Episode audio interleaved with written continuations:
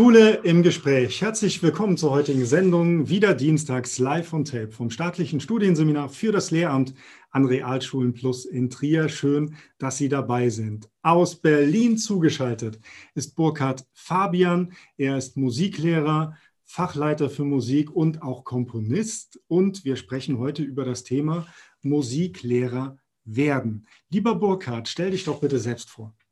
Ja, Burkhard Fabian. Ich bin also seit 2005 äh, äh, in Berlin äh, als Musiklehrer und Deutschlehrer am Rosa-Luxemburg-Gymnasium in Pankow. Und ähm, seit 2009 ähm, leite ich ein Fachseminar in Musik, äh, bilde also Referendare und Referendare aus ähm, für das Lehramt an Schulen. Und ähm, ja, und ähm, ich glaube, ich habe neulich mal durchgezählt. Also ich glaube, ich bin mittlerweile über 90 Referendare, Referendare, die ich mittlerweile zum Abschluss geführt habe. Mhm. Ja, das ist ein Thema, was uns beide interessiert. Ich bin ja auch Musiklehrer. Ähm, ja, was muss man mitbringen, um Musiklehrerin oder Musiklehrer zu werden? Also wenn ich jetzt in der Oberstufe bin und diesen Wunsch habe, was mache ich dann? Ja, also äh, die, um die Frage zu beantworten, das, ist eine sehr, sehr gute Frage. Ähm, es gibt verschiedene Ebenen, die, äh, die man ähm, als guter Lehrer am Ende bedienen können muss. Fangen wir mal mit der naheliegendsten an, weil wir ja über Musik sprechen. Es ist die musikalische Ebene. So, ähm, was am meisten äh, im Studium unterschätzt wird, möglicherweise, ähm, ist, dass ich eben ähm, ein Musikinstrument beherrschen sollte, mit dem ich meine Schülerinnen und Schüler begleiten kann. Beim Singen, beim Musizieren. Und das ist in erster Linie das Klavier und oder die Gitarre. Ähm, also die Fertigkeiten, auf dem Instrument werden oft unterschätzt. Ich sehe leider selten ähm, in meiner Lehrerausbildung bei der Referendaren und Referendaren, dass ähm, da eine tolle Liebbegleitung einfach mal ad hoc gemacht wird.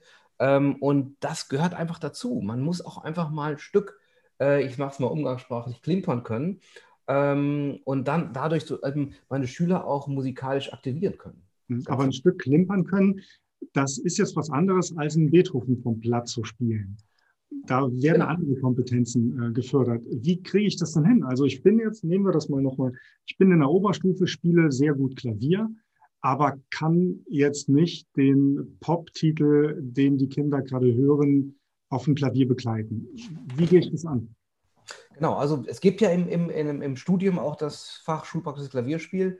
Ähm, es geht grundsätzlich erstmal darum, dass man ähm, dass man es übt, dass man einfach eine Melodie äh, nimmt, wo Akkordtonbole drüber sind und versucht, das zu spielen.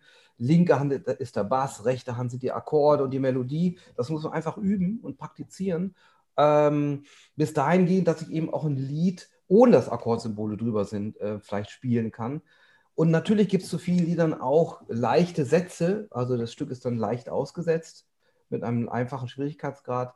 Das eben einfach üben, das ist ganz wichtig. Mhm. Was brauche ich noch? Also wir haben jetzt über das Liedbegleiten gesprochen. Ähm, was müssen junge Lehrerinnen und Lehrer noch mitbringen? Genau. Ich habe ja gesagt, es gibt diese musikalische Ebene, das ist eine Säule. Eine, eine wichtige Säule in der Musik ist natürlich, ähm, ähm, ein Musikstück wirklich ähm, analysieren können. Ob das ein Poptitel ist oder ob das ähm, ein, ein, äh, ein Wagner ist ich muss also ähm, in der Lage sein, auch Stücke, die ich nicht im Studium hatte, am Ende auch mir selbstständig zu erarbeiten. Und dann natürlich ähm, didaktisch zu reduzieren, weil ich natürlich nicht das, den, den, den Wagner womöglich komplett durchdringen kann als Beispiel, sondern das natürlich dann sozusagen reduzieren auf den Verstehenshorizont der Schülerinnen und Schüler. Mhm. Das ist eine weitere Säule. Ähm, also da, dazu gehört Harmonielehre, Tonsatz, das finde ich ganz, ganz wichtig. Ähm, eben, ähm, aber auch äh, die Ebene, ähm, auch das wird ja an der, an der Uni gelehrt, ähm, aber auch das bitte ernst nehmen, ja, Recherche, wissenschaftliche Recherche zu einem Titel, zu einem Komponisten, zur Musik äh, äh, durchführen können, um dann eben auch, ähm, ich sag mal, substanzreiche Materialien erstellen zu können. Ja. Ähm, also ja, das sind quasi Fähigkeiten, die Lehrerinnen und Lehrer mitbringen. nun sind die alle sehr motiviert. Die lieben Musik, die lieben ihre Instrumente, treffen aber dann vielleicht auf Schülerinnen und Schüler, die mit der klassischen Musik oder vielleicht mit der Musik, die Schulbücher abdrucken, gar nicht so viel zu tun haben. Ist es dann nicht ein, ähm, erstmal ein Schock für viele deiner Anwärterinnen und Anwärter oder ist das gar kein großes Thema? Das ist ein sehr, sehr großes Thema, gerade in Berlin, weil wir haben ja ähm, hier ähm, sehr unterschiedliche Schulen, Gemeinschaftsschulen, ISS, also eine Art Gesamtschule. Hauptschule gibt es nicht mehr, Realschule gibt es nicht mehr, wurden da zusammengelegt in die ISS und Gymnasien. Und je nach Stadtteil gibt es da mehr oder weniger Brennpunkt oder auch Elfenbeinturm.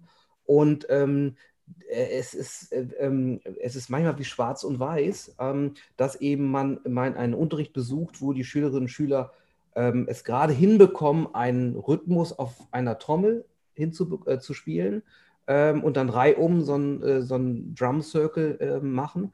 Ähm, und am anderen Gymnasium vielleicht zwei Straßen weiter, ähm, da wird äh, über den eben erwähnten Wagner gesprochen. Das heißt also, eben habe ich ges äh, gesagt, es, es, muss natürlich fundiertes Fachwissen in Musik auch geben.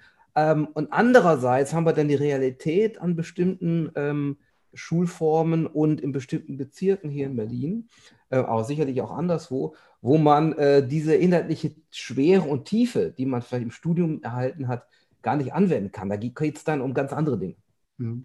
Also das wäre dann zum Beispiel eine Differenzierung. Damit ähm, müssen sich Musiklehrerinnen und Musiklehrer im Besonderen auskennen, weil die Bandbreite enorm ist. Also man hat die Abiturienten, die sich dazu entscheiden, Jazz oder ein Instrument zu studieren, und andere können nicht Noten lesen und die sitzen unter Umständen ja im gleichen Kurs. Wie geht man, wie geht man damit um oder kann man damit umgehen? Man muss damit umgehen. Wir haben ja einen, pädagogischen Auftrag. Ich will mal so anfangen.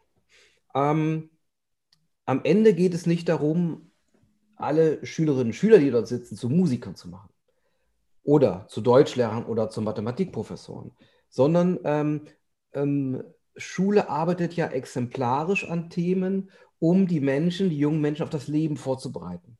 Das heißt also, Beispiel, wenn ich in der Lage bin, ähm, ähm, ein, ein bisschen Popmusik zu durchdringen ähm, und weiß, wie ich mit, mit solchen musikalischen Phänomenen umgehe, bin ich vielleicht auch in der Lage, mit mir ganz andere Dinge zu erarbeiten. Ähm, so, das heißt also, es, am Ende geht es gar nicht darum, dass ich wirklich Noten lesen kann, um das auf, auf den Punkt zu bringen, sondern es geht darum, mir die Welt, also Handwerkszeug zu bekommen, äh, mir die Welt zu eigen zu machen, die Welt zu verstehen. Mhm.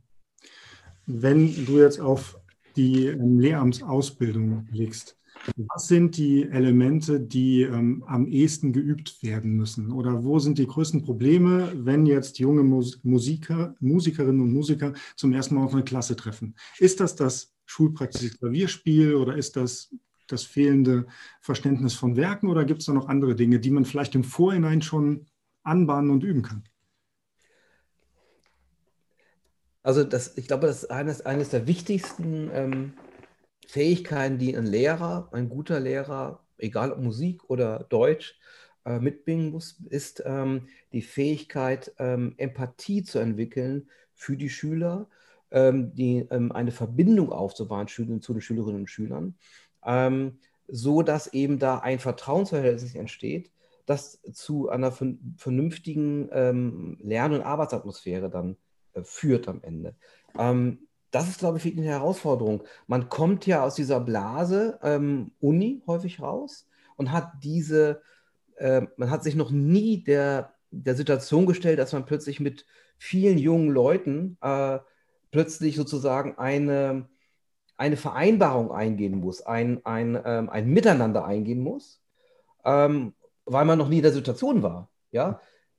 Vom Vorteil ist es, wenn, wenn ich beispielsweise als, als Schüler und als Student schon ähm, ähm, Gruppenleitungsfunktion innehatte, im Jugendclub oder, oder sonst wo, in der Kirchengemeinde, im, im Jugendverein, im Sportverein. Und dann eben sozusagen ähm, äh, mir angeeignet habe, wie ich mit Gruppen von jungen Menschen umgehe, wie ich sie anspreche. Also. Ähm, und das ist dass für viele ist es eine ganz große Herausforderung, wenn sie dann plötzlich vor der Klasse stehen. Hm, aber das ist ja tatsächlich das, was Musikerinnen und Musiker tun können. Die können Musikvereine leiten, in der Kirche aktiv sein, vielleicht auch Einzelunterricht schon ähm, ausüben, um einerseits Geld zu verdienen, aber andererseits sich schon auf den Beruf vorzubereiten. Das, das ist ja dann nochmal der Vorteil gegenüber einem Deutschlehrer, der ja wenig Möglichkeiten hat, ähm, damit auch ja, zu arbeiten. Das ist übrigens ganz, ganz äh, ein wichtiger Punkt auch. Ich, ich ähm, stelle Referendarinnen Referendare am Anfang, äh, wenn ich eine neue Gruppe habe, eine Frage. Ähm, stellen Sie sich vor, Sie führen jetzt ein Gespräch mit einem Schulleiter, der will Sie möglicherweise einstellen und Sie wollen vielleicht auch möglicherweise an die Schule.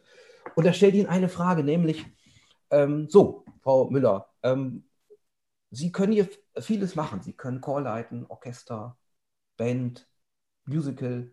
Äh, was möchten Sie denn machen?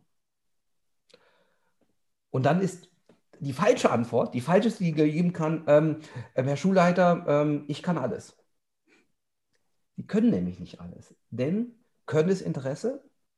Und ähm, wenn man eben ähm, ein Chormensch ist und eben schon viel im Chor gesungen hat und vielleicht auch schon Chorleitung gemacht hat, dann ist es Chor das Steckenpferd. Was ich also sagen will, ist, äh, man sollte eben auch sein Profil durch Interesse entwickeln schon. Ähm, schon in der Schulzeit, schon im Studium, zu sagen, okay, Herr Schulleiter, ich bin ein, ein, ich bin ein Chormensch beispielsweise und ich möchte mit dem Chor das und das und das machen. Das ist die Antwort, die der Schulleiter haben will. Und das ist dann auch natürlich der Rückbezug, äh, wie du sagst, äh, man soll einfach vorher Erfahrungen sammeln im sozialen und künstlerischen Bereich.